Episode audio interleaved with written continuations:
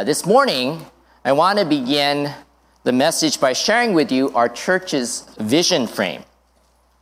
Uh, this is something that was discussed and adapted by our church's leadership back in 2017 and accepted by the Joint Board of Deacons on Sunday, September 10th, 2017. As you can see, the center of the frame captures our church's vision grow in Christ and go to share and serve. Our hope and focus as a church are that we may all grow in Christ and go to share Christ with others and to serve others in Christ. Our mission is thus stated in this vision frame as well. Our mission is to grow in Christ and share the Word of God with all, having special resources to reach Japanese and Asian people. As a church, we want to grow in Christ and share the Word of God with all. We want to share the Word of God with all people. At the same time, we acknowledge the fact that given our history and nature of our church, we have special resources to reach Japanese and Asian people. As you look around to the people around you, you will see these things to be true. The vision frame also defines the things we value as a church, as well as the measures we want to use to evaluate the fulfillment of our mission and vision. The vision frame is a good visual reminder of us as a church to know and focus on what we are to be and do as the San Diego Japanese Christian Church. For this morning's purpose, I want for you to take note of our strategy in bringing about growth in Christ and in sharing and in serving. It begins with the worship service, then Bible studies, and then serving opportunities. Since there are many opportunities to serve in the worship service, it naturally goes back there, and the cycle continues.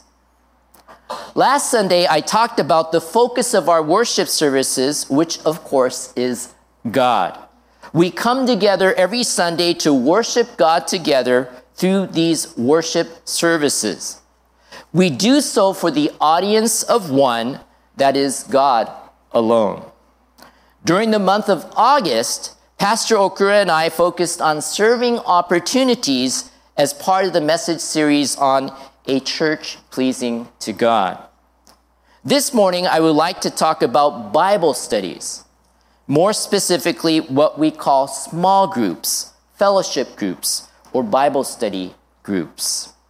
Worship service is our corporate time together as a church family.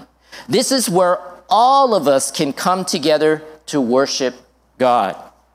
However, the worship service is not necessarily the best place for us to develop close relationships with one another or close, develop loving, or close relationships in which to study the Bible together and pray for one another. Bible studies in small groups allow us to do this.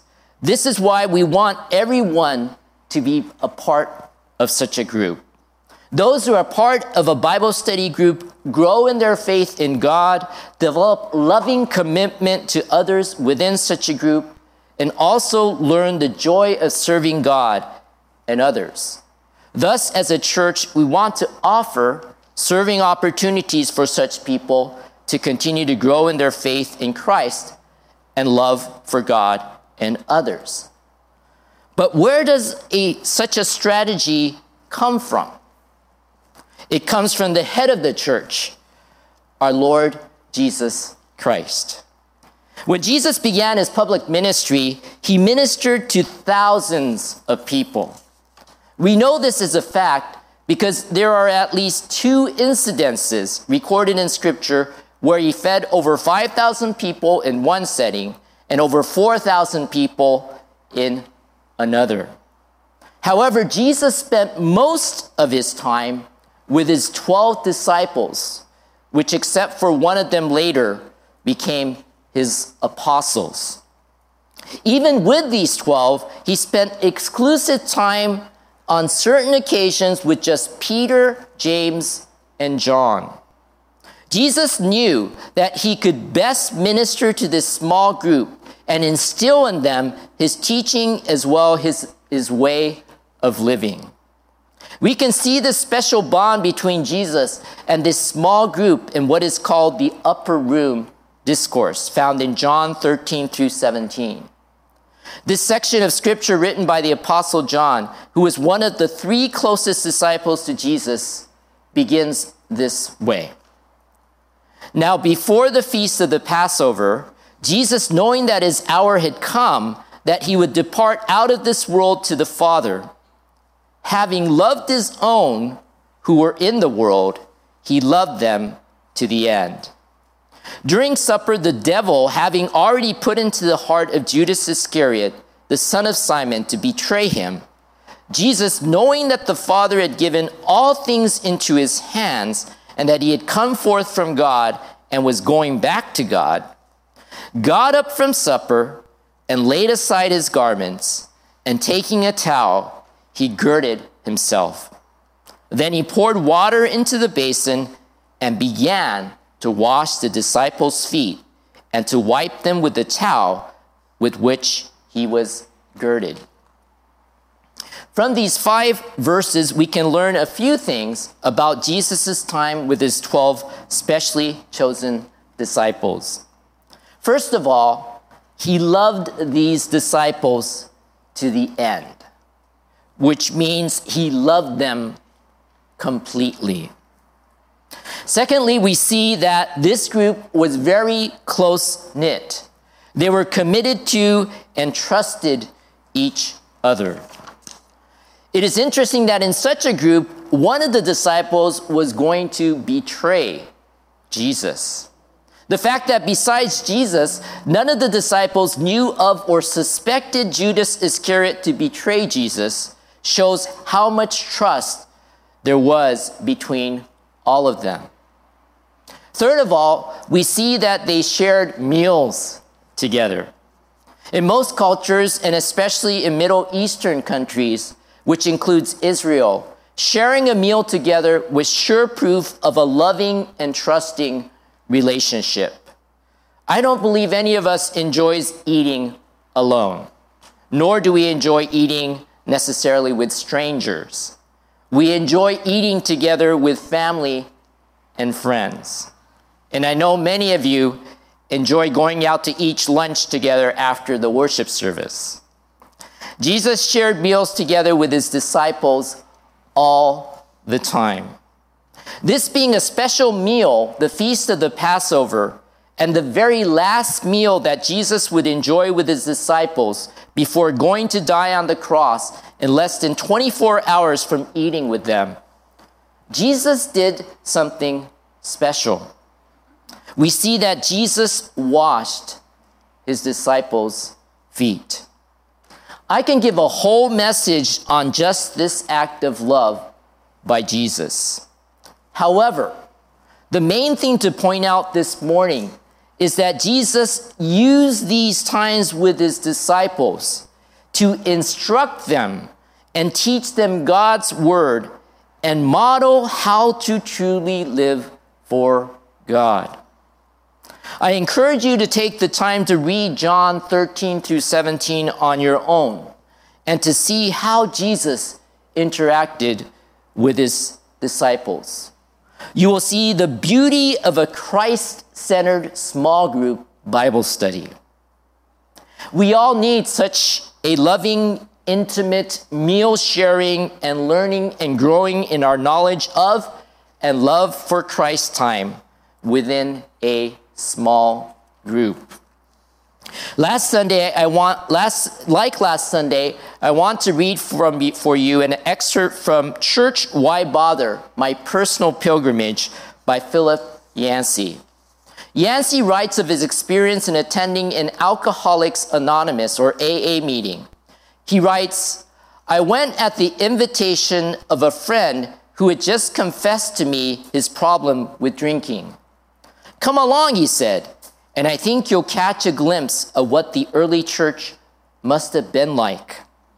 It did not take long, however, to understand what my friend had meant with his comparison to the early church. The sharing time worked like the textbook description of a small group, marked by compassionate listening, warm responses, and many hugs. Each person attending gave a personal progress report on his or her battle with addiction. We laughed a lot and we cried a lot. Mostly the members seemed to enjoy being around people who could see right through their facades. There was no reason not to be honest. Everyone was in the same boat.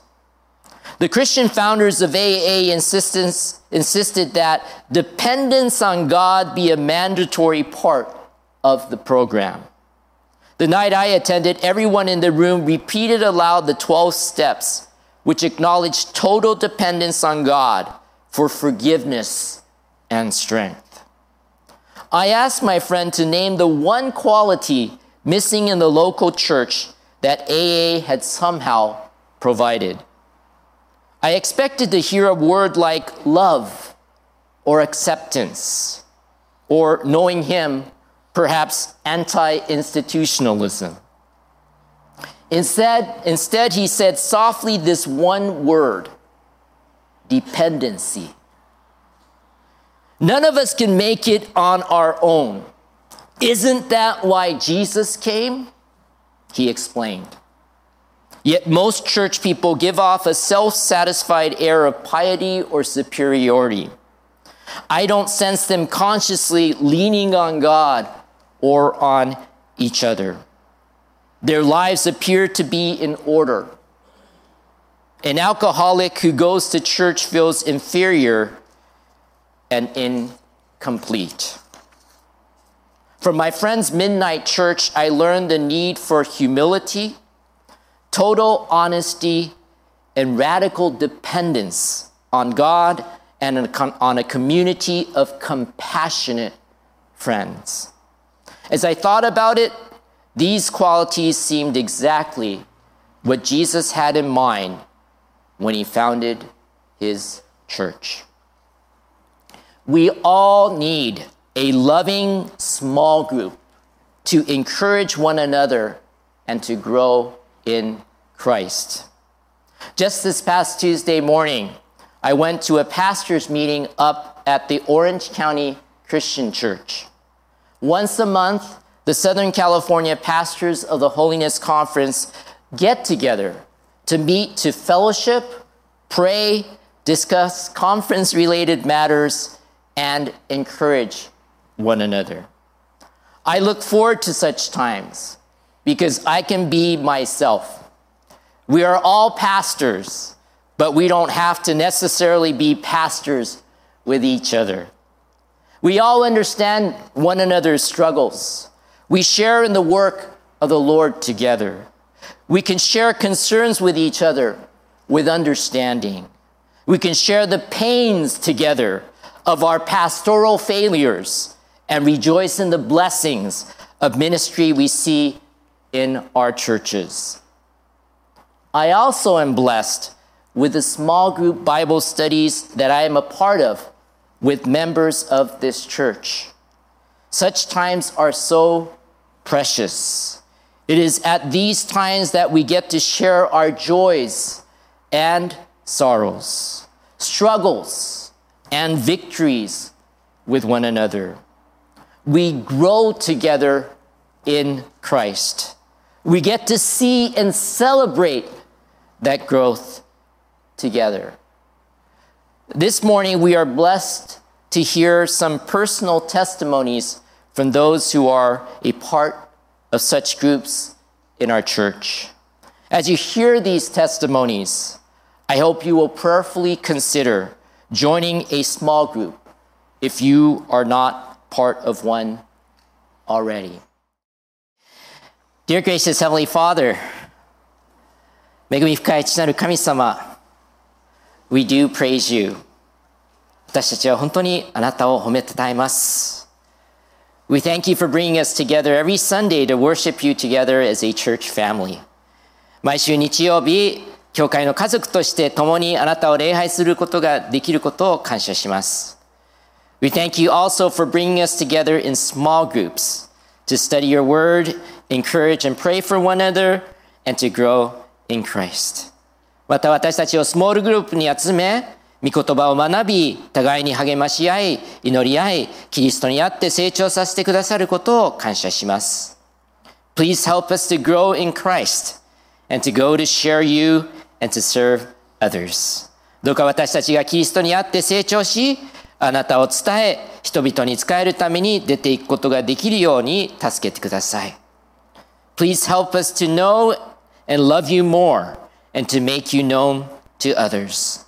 どうか私たちがもっとあなたを知り愛し、他の人にもあなたを知らせることができるように助けてください。May you be praised and worshipped in our homes, workplaces, schools, and everywhere. 家庭、職場、学校、あらゆるところであなたが賛美され、礼拝されますように。We thank you for giving us the Holy Spirit that enables us to do your will.